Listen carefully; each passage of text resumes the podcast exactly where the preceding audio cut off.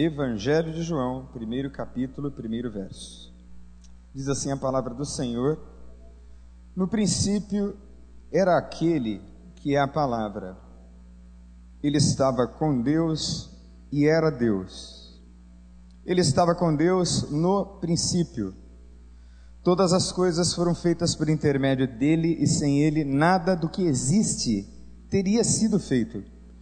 Nele estava vida e esta era a luz dos homens. A luz brilha nas trevas e as trevas não a derrotaram.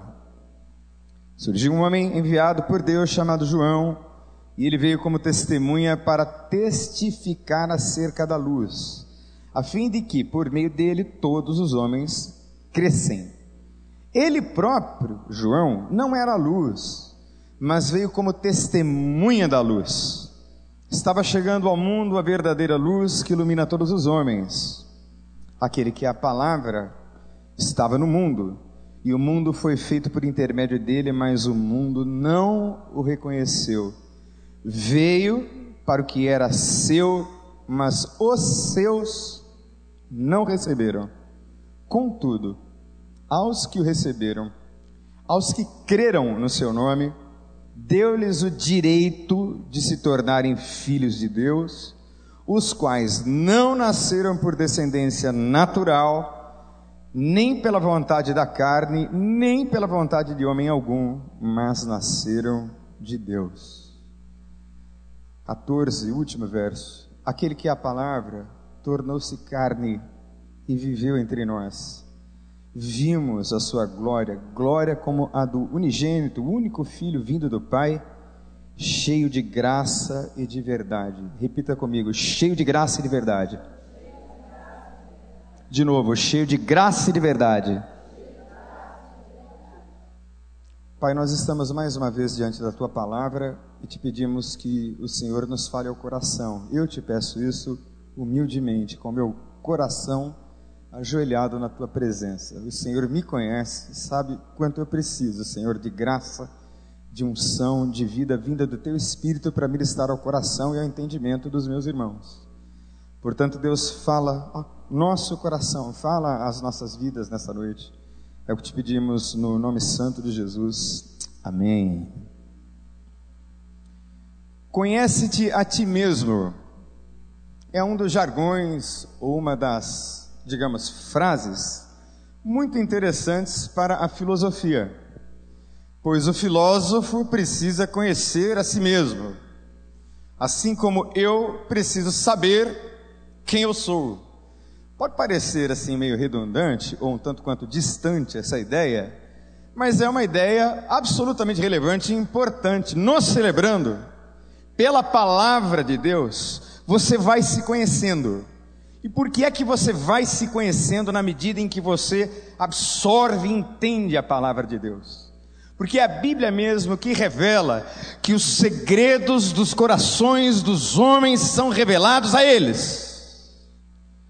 E aí todos glorificam a Deus dizendo: Deus está entre nós. É quando alguém ministra a palavra e você diz: Isso veio para mim e foi para você mesmo porque é por esta palavra que eu vou conhecendo a mim mesmo. Importante para a filosofia, para os filósofos e também importante para nós que somos cristãos. Então eu quero devolver a pergunta: quem é você? Como você se constituiu? Em quem você se espelhou para ser quem você é? Quais foram os episódios marcantes da sua vida que fizeram de você quem você é hoje? Quais foram as passagens, as palavras? Quais foram os dramas, os dilemas? Quais foram os traumas e também as vitórias? Quais foram as conquistas? Onde você nasceu? Quem foram teus pais? Quem foram as pessoas que influenciaram você de maneira determinante, poderosa, profunda? Nunca me esqueço da dona Lucila. A dona Lucila foi a minha professora do primeiro ano e dizia meu pai, primeiro ano, cabeça de pano. Mas foi ela quem me ensinou a ler. E a dona Lucila não era apenas uma professora que sabia gramática. Ela era uma mestre, que é muito diferente de alguém que tem conhecimentos profundíssimos, mas não tem graça para ensinar. E eu aprendi a ler bem antes de começar o primeiro ano, e ela gostava muito de mim também por isso, e a gente ficou muito próximos, então há um pedacinho da professora Lucila dentro de mim. Tem um pedacinho da minha mãe, tem um pedacinho do meu pai, tem um pedacinho dos meus amigos lá da rua Porto Alegre, número 480, telefone 454 7590.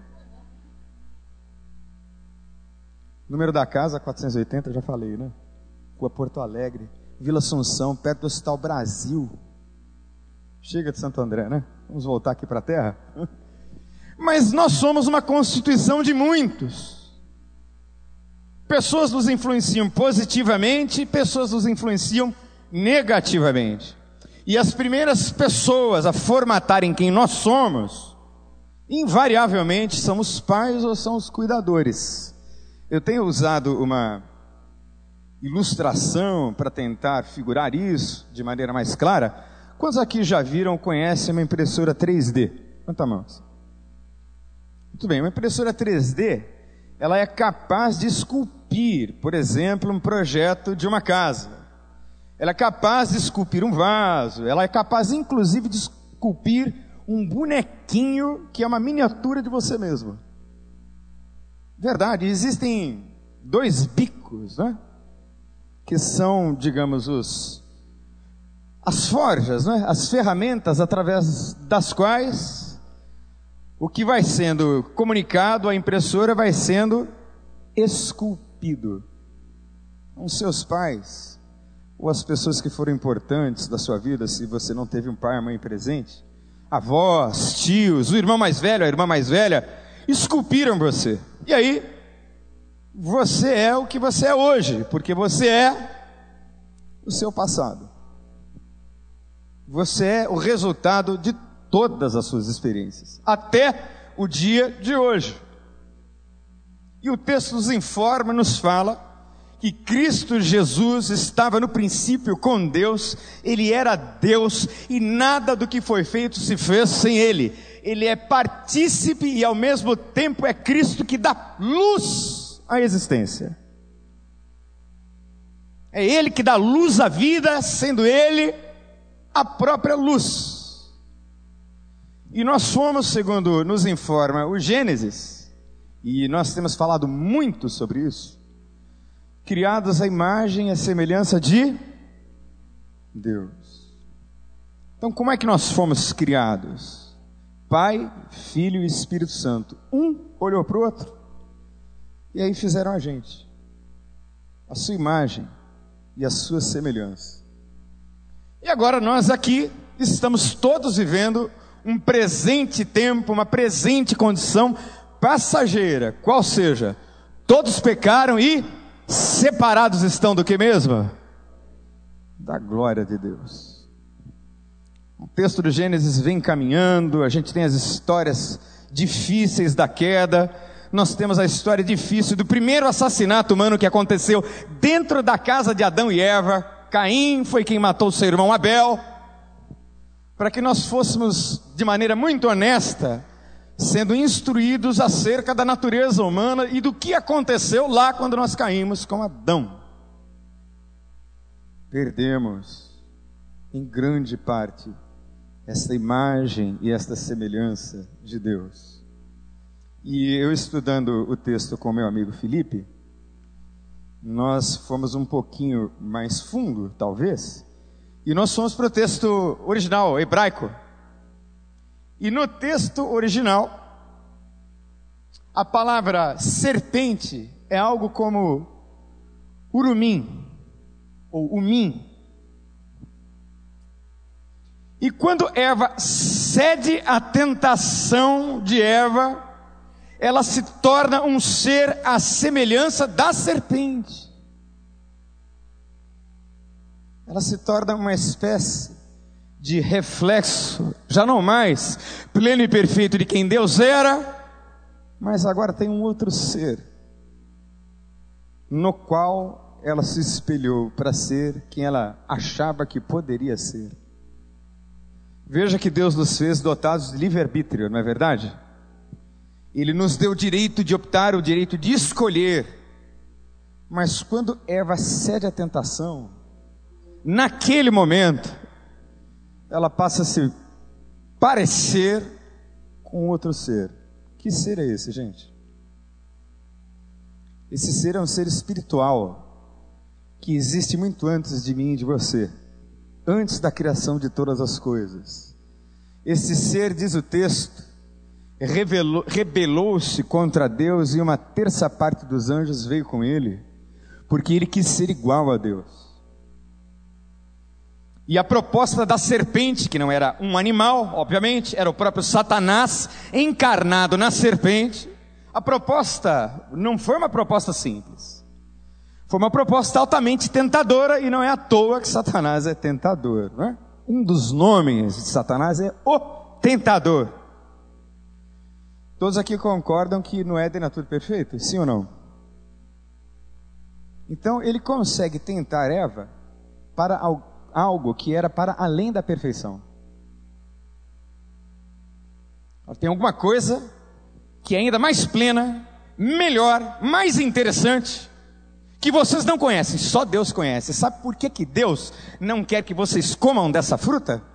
Porque no dia que vocês comerem dessas, dessa fruta, vocês não serão mais imagem, não serão mais semelhança, vocês serão iguais a Deus.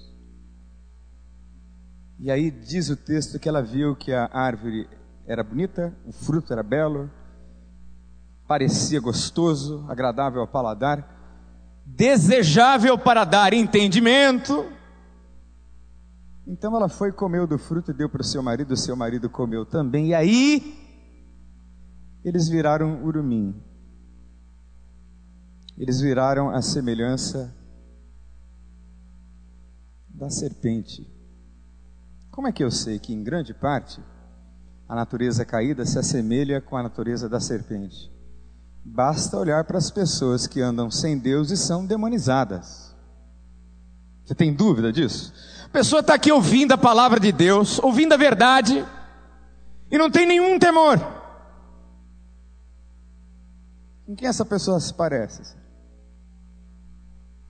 Mas com Jesus, ou mais com a natureza mesma da serpente, que é enganadora, mentirosa, ardilosa e capaz das piores atrocidades, capaz das piores loucuras. E se tem um propósito debaixo do céu, pelo qual Satanás preza muito, é cada vez mais desfigurar a imagem e a semelhança de Deus que ainda lhe restam. Estava na cidade de Boston, hospedado num hotel na região central, e pela segunda vez eu tive a pior visão da minha vida, era a esquina do inferno. Há uma epidemia de uso de heroína nos Estados Unidos como nunca antes. E tire da sua cabeça a ideia de usuários estereotipados. Não, são senhores, senhoras, Pais de família que sofrem um acidente são levados para emergência. Na emergência, eles tomam opiáceos em forma de pílula, que são a base da heroína. Durante um tempo, eles podem tomar aquela medicação, mas os médicos limitam a determinado período suficiente para eles se tornarem dependentes. E aí, senhoras, gente, estou falando senhoras de 50, 60 anos de idade, vão para as ruas para buscar heroína das ruas. Então, na esquina do inferno, eu vi a plena desfiguração da imagem da semelhança de Deus. Eu vi pessoas à imagem e semelhança, desculpem a expressão tão forte, do ponto de vista comportamental, a imagem e semelhança de Satanás. Que coisa triste de se ver. Que experiência dura. E é assim que ele vai fazendo. Queria que você abrisse comigo a sua Bíblia no Salmo 115. Salmo 115. Você vai ler comigo a partir do verso 2. E diz assim o texto: Por que as perguntam as nações onde está o Deus deles? O nosso Deus está nos céus e pode fazer tudo que lhe agrada? Os ídolos dele, de prata e ouro, são feitos por mãos humanas. Tem boca, mas não podem falar, olhos, mas não podem ver, tem ouvidos, mas não podem ouvir nariz, mas não podem sentir cheiro, têm mãos, mas nada podem apalpar, pés, mas não podem andar, e não emitem som algum com a garganta. Agora preste atenção. Tornem-se como eles, aqueles que os fazem e todos o que neles confiam. Mas, pastor, eu não tenho ídolo. Será que não? Repita comigo: tudo que está no centro se não for Deus, é ídolo. Tudo que está no centro da vida, se não for Deus, é um ídolo. E aí, na contemplação do ídolo, você vai se tornando a imagem e semelhança não de Deus, mas do ídolo a quem você serve. Tem gente que serve ao sexo, é escravo do sexo. O sexo está no centro. Tem gente que é escravo do dinheiro. É o dinheiro que está no centro. Tem gente cujo Deus é Ele mesmo. Porque Ele está no centro de tudo. E por aí vai. E aí, você vai se tornando mais uma vez a imagem e semelhança daquilo que está no centro da sua vida. Ora, nós pecamos e destituídos estamos da glória de Deus, e agora, em Cristo, nós temos essa imagem resgatada. Nós estamos olhando para Ele, e nos, chamam, nos chamam, aliás, como é que nós somos chamados pelos que estão de fora? Nós somos os cris, cristãos, ou pequenos cristos ou aqueles que seguem a Jesus, aqueles que se miram e se espelham em Jesus, aqueles que estão caminhando para se transformarem dia após dia à semelhança do próprio Deus, que é Jesus. Nós estamos olhando para Ele, para absorver dele esta vida e esta luz. Diz o texto que Ele era a luz dos homens. Eu não sei qual dimensão ou área da sua vida que reinam trevas. Hoje é dia de chegar luz na sua casa, em nome de Jesus. Luz na sua vida. E os nossos olhares são tão distraídos, né? A gente se distrai tão facilmente. Tão facilmente a gente tira o nosso olhar de Cristo. Tão facilmente a gente se deixa encantar por tantas propostas tão facilmente, a gente se perde no meio do caminho. Tão facilmente, a gente deixa de olhar para Ele. E quando isso acontece, sem que a gente perceba, sorrateiramente, tal como a serpente fez com Eva, nós nos tornamos idólatras. Por isso veio Jesus na forma de homem e encarnou-se na forma de homem para que eu pudesse ter um pleno modelo nele de como é que eu faço para ser um homem segundo a imagem e semelhança de Deus restaurado. Por isso ele veio como homem, para que nele eu me espelhasse, para que nele e para ele eu olhasse. Sem dúvida nenhuma que as pessoas de Deus, as pessoas que Deus coloca na vida da gente, exercem um papel e uma influência poderosíssima mas o grande referencial da sua vida tem que ser Cristo. Cristo e a sua palavra, Cristo e os seus valores. E palavra praticada, porque palavra de Deus eficaz é aquela que é vivida no nome de Jesus, aplicada. É aquela que a gente aplica diretamente nas crises que a gente vive. É a palavra que a gente absorve como palavra da vida digere e transmite vida. E o texto fala dessas coisas tão lindas acerca de Cristo, o Criador de todas as coisas. E Ele hoje, nesta noite, mais uma vez, está dando a você a chance da recriação nele, no nome de Jesus. Se refazer, se restaurar. Gente, se foi possível para o Leonardo, que era gerente de duas grandes comunidades aqui, famosíssimas do Rio de Janeiro, é possível para você no nome de Jesus. Também pode acontecer com você e para você. E não, a gente vai colocando tanta coisa no lugar de Deus, achando que de alguma maneira nós obteremos alívio. A gente vai colocando tanta coisa no lugar que é só de Deus, e sem que a gente perceba, a gente vai adoecendo. E é sorrateiro, é sofisticado, não é declarado, é nas escondidas. Quer saber quem é quem? É só saber e descobrir o que o sujeito faz às escondidas. Porque de Deus, ninguém esconde nada. Porque Ele é a luz. E nele está a luz. E esta luz é a luz que dá vida aos homens. Mas o texto nos fala que os homens o rejeitaram, os seus não receberam. Eu não sei se você já viveu algum tipo de rejeição,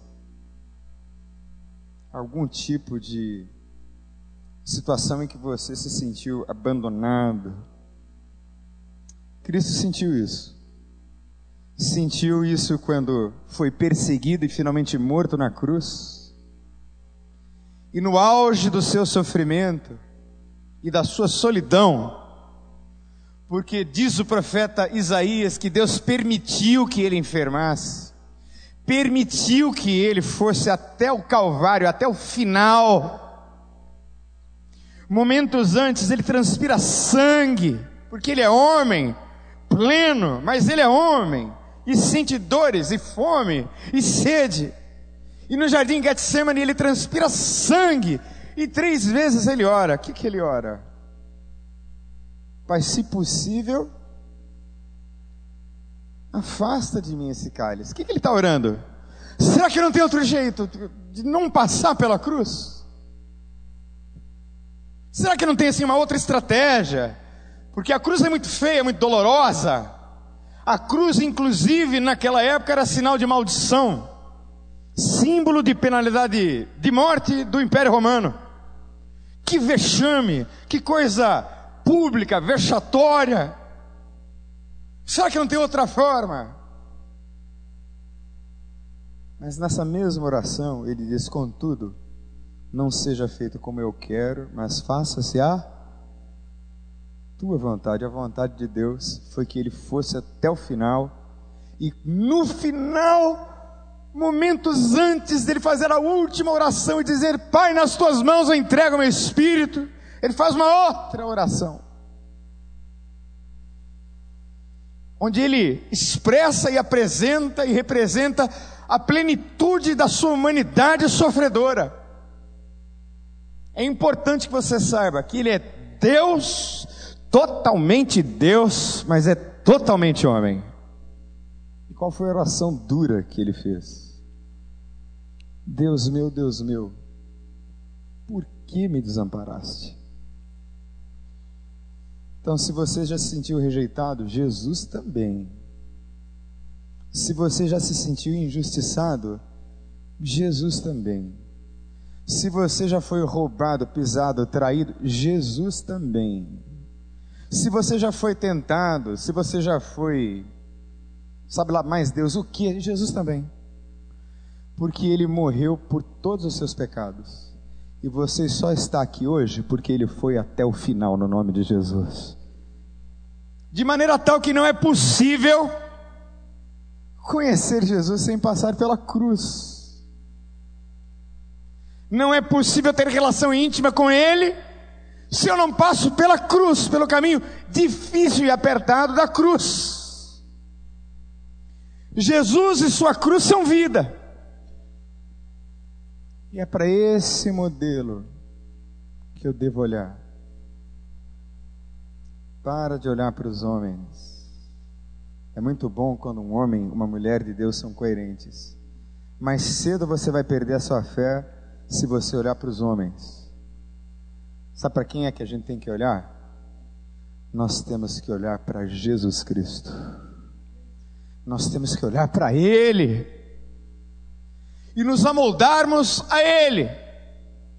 Permitir que essa imagem dele reflita cada vez mais em nós, de maneira tal que esse rio de água viva que flui de dentro para fora produza a transformação que você tanto busca. E Deus pode fazer isso agora, em nome de Jesus, a sua vida. Para você que está me ouvindo hoje, e diz o texto que havia um homem que não era luz, mas que deu testemunho da luz. E esse homem chamava-se João Batista. E é muito interessante porque, na lógica de Cristo, na lógica de Jesus, que é uma lógica um tanto quanto complexa, e ao mesmo tempo simples e reconfortadora, ele disse o seguinte: dos nascidos de mulher, não há ninguém que seja maior do que João. No entanto, o menor no reino dos céus é maior do que João. Como é que a gente resolve isso? Dos nascidos de mulher não tem ninguém maior que João, mas o menor no reino é maior que ele. Jesus está se contradizendo aqui? Sim ou não? O que, que ele quer dizer então? Ele quer dizer, querido, querida, que o reino é dos pequeninos, o reino é dos frágeis, o reino é dos vulneráveis, como disse o pastor Marcos, o reino é dos fracos, o reino é dos doentes, o reino é dos publicanos e pecadores com os quais ele convivia e comia, e porque convivia e comia, foi acusado de beberrão e comilão. Portanto, cuidado com o julgamento que você faz das pessoas, porque de repente pode ser um cristão genuíno. O mais genuíno de todos os cristãos foi o próprio Cristo. E ele também recebeu a alcunha, o título de príncipe dos demônios. Que coisa! Assim são os homens, são perversos. Mas quando um homem, quando uma mulher se mira nele e permite que essa imagem dele reflita em si, uma nova criatura nasce para a glória de Deus. E esse homem que Deus usou para preparar o caminho do Senhor, para alinhar as suas, as suas veredas, fazer justas e retos os seus caminhos para que ele pudesse passar. É como se João tivesse estendido assim um tapete vermelho para que ele viesse. João veio anunciando: vem aí o Messias. Eu vos batizo com água, mas ele vai batizar vocês com fogo. Então ele veio para abrir o caminho. Gente, repita comigo: Deus usa pessoas. Que coisa linda. Talvez alguns de vocês vieram na marra né, para cá. Vieram talvez sem vontade de vir, mas vieram. E sabe por que, é que você veio? Você veio não porque você quis vir só ou se deixou conduzir por alguém de carne e osso, mas você veio porque Deus te trouxe aqui hoje. Deus está disposto a falar claramente com você. A dizer a você que, apesar de importantes os outros modelos que perpassaram a sua vida, não há nenhum outro modelo, nenhum outro nome, um nome que está acima de todo nome nos céus, na terra e debaixo da terra. É o nome de Jesus e é para Ele que eu vou olhar. É para Ele. Para Ele para o seu opróbrio e para a sua cruz. É para Ele que eu vou olhar, porque é nele que está a luz.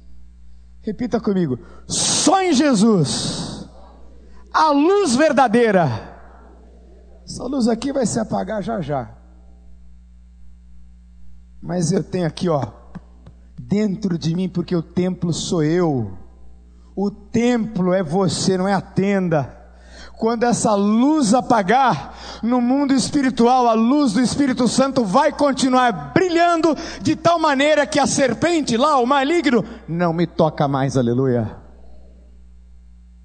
Porque a luz de Deus, a luz de Deus chegou. Estou selado e agora a minha natureza vai sendo transformada dia após dia. E eu sei que você ouviu coisas difíceis hoje, duras. Porque eu gostaria muito que você se parecesse mais com Jesus do que com seu pai, por exemplo. Gostaria que você se parecesse mais com Cristo do que você se parece com a sua mãe ou com seus cuidadores. Você ouviu palavras de confronto aqui. Mas eu as procurei dizer com graça. Por isso é que no final eu pedi a você para repetir. Ele é cheio do que primeiro? De do que? Vamos dizer alto, graça. Ele é cheio de graça e de verdade. Repita comigo. Ele é cheio de graça e de verdade. Você já teve vontade de dizer umas verdades para alguém, não? Quem já teve? Diz eu, pastor, eu já tive. Ai, se eu pudesse, eu diria algumas verdades para algumas pessoas, não que eu tenha medo de dizer, é porque eu tenho juízo e não digo. Tenho medo de ninguém, tá? Ninguém tenho medo. Só temo a Deus. Alguém já me chamou até de maluco por isso, mas não tenho medo de ninguém, não. Minha mulher sabe que eu não tenho medo de ninguém. Sou comedido porque tenho Espírito Santo de Deus. Que em outras épocas algumas pessoas já tinham morrido já. Mas isso é outra história. Já teriam morrido, faz tempo. E eu mataria feliz. Mas essa é uma outra história. Agora eu tenho o Espírito de Jesus em mim, aleluia. Não é? Mas o texto nos fala que ele era cheio de graça e de verdade. Por que é que Jesus conseguia dizer o que ele dizia sem machucar, sem intimidar? Gente, ele não era um pregador, Jesus era Deus. Quando ele pregou o sermão da montanha, ele não pregou um sermão mais ou menos arrumadinho que a gente prega aqui na quinta-feira ele, conforme o evangelista João diz, ele não tinha a palavra de Deus. Não sei se você sabe disso. Que Jesus não tinha a palavra de Deus. Jesus era a palavra. Porque o mundo e todas as coisas, como nos revela Hebreus, foram criados pela palavra de Deus. E disse Deus: haja luz e houve. E disse Deus: haja separação entre terras e águas, e houve separação entre terras e águas, separação entre dia e noite, a criação dos animais, tudo de maneira ordenada, pela Sua palavra. Quem sabe Deus, com esse culto todo, não esteja dizendo para você: haja luz na sua vida, em nome de Jesus. Luz na sua vida. Mas voltando ao ponto, por que é que Jesus não constrange ninguém, apesar de dizer verdades duríssimas? Porque Ele é cheio de graça, porque Ele é cheio de amor. Eu não sei se você já levou bronca de uma pessoa que ama você. Já levou? Quem já levou bronca de gente que te ama de verdade? Já? Eu já levei várias, graças a Deus. Eu não gosto de levar bronca de gente que não me ama, porque eu sei que não me ama, mas eu ouço, porque eu tento escutar palavras de sabedoria no meio e na boca de uma pessoa que não tem nenhuma sabedoria. Mas já que Deus usou uma mula, Ele pode usar alguém para falar comigo alguma verdade. Mas essas verdades que Jesus falava eram cheias de graça, eram cheias de amor, eram cheias de compaixão. Eu conheci homens fantásticos de Deus, que me discipularam e me ensinaram a Bíblia. E quando eles me disciplinavam, faziam com amor e eu os obedecia com toda diligência. Aprendi a lição da obediência e o respeito que muita gente não tem aos líderes desde muito cedo. Foi com meu pai que eu aprendi a respeitar os mais velhos. Meu pai não admitia que a gente fizesse bagunça na escola, essa coisa que tem de clientelismo nas escolas hoje. O filho tem lá uma dor de barriga, briga lá com não sei quem, e aí você vai lá e processa a escola. Eu gostaria de processar você que processou a escola. Que ninguém mais respeita ninguém. Em casa, minha filha já sabe, a Sofia. Se vier reclamação de professor, a primeira pessoa que eu vou ouvir vai ser o professor, vai ser você. Respeite os mais velhos. A falta de respeito, não é? Jesus não desrespeitava as pessoas quando ele dizia a verdade. Porque ele dizia com amor. E tem uma palavra muito dura de Jesus, hein? Ele tinha palavras de Deus, palavras de amor, mas ele colocava um limite na coisa. E ainda vou fazer um sermão só sobre esse texto. Certa vez, Jesus instruiu seus discípulos e disse o seguinte: Olha que verdade dura. Não desperdicem as suas pérolas com os porcos.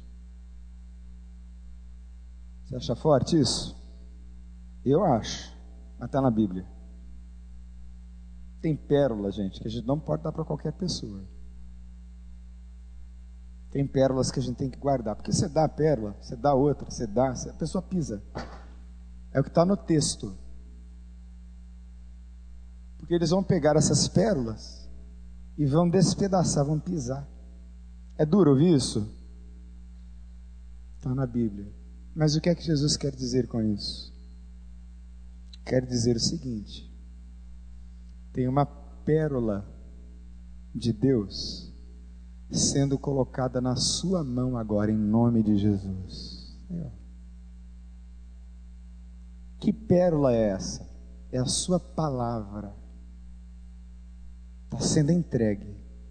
O que você vai fazer com essa pérola é que classifica quem você é. Vamos voltar comigo lá no começo? Qual foi a pergunta que eu fiz? Conhece a ti mesmo, ou seja, quem é você? Está com a pérola aí na mão? Então guarda a pérola, porque esta pérola vai dar e ceder a você o mesmo valor que ela tem. Pérola é tesouro. E você está aqui hoje porque Deus viu em você o maior e o melhor de todos os tesouros. Você é um tesouro nas mãos de Deus. Você é amado, amada por Deus. Então pega essa pérola que você está recebendo hoje em nome de Jesus e vai fazendo assim um colar. Vai fazendo joias com as pérolas que você vem recebendo. Vá se adornando porque aqui, em qualquer lugar do planeta, se você andar com Deus, você é reconhecido. Fui para o aeroporto esses dias. O voo demorou bastante. Eu fui comer um lanche. A mulher não falava português, mas estava na cara dela que ela era uma filha de Deus. Porque a gente sente o Espírito de Deus. Quem tem o Espírito de Deus, busca os que têm o Espírito Santo de Deus. Posso ouvir um amém? Quem não tem o Espírito de Deus, se junta com gente que tem outro Espírito. É o tal do urumim, imagem e semelhança da serpente, que se expressa em pensamentos, sentimentos, comportamentos, vida. Então a palavra para você hoje é de luz. Haja luz na sua vida em nome de Jesus. Tira os modelos. Olha para Cristo. Se você não olhar para Jesus, sua carreira na fé é rápida. Mas se você olhar para Ele e ter nele o seu parâmetro, o seu espelho, diz a Bíblia que sete vezes cai o justo e o Senhor o levanta. Aleluia! Vamos orar? Feche os teus olhos.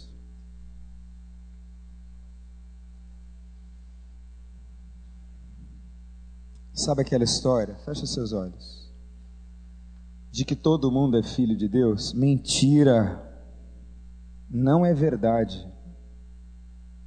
É só os que creem no seu nome que são. E crer tem uma raiz etimológica grega na palavra que significa crer é seguir, e quem segue dá fruto. Não é crer da boca para fora, pois se com o coração creres que Jesus Cristo é Senhor, se com a tua boca você confessar que Ele foi ressuscitado dentre os mortos, ou a forma inversa, se você preferir, aí sim você será chamado filho e filha de Deus. Essa palavra é para você que precisa se aproximar dessa luz. Talvez as pessoas importantes da sua vida tenham deixado máculas e marcas. Deixa Deus tirar isso. Deixa Deus derrubar esse ídolo aí dentro do seu coração, em nome de Jesus.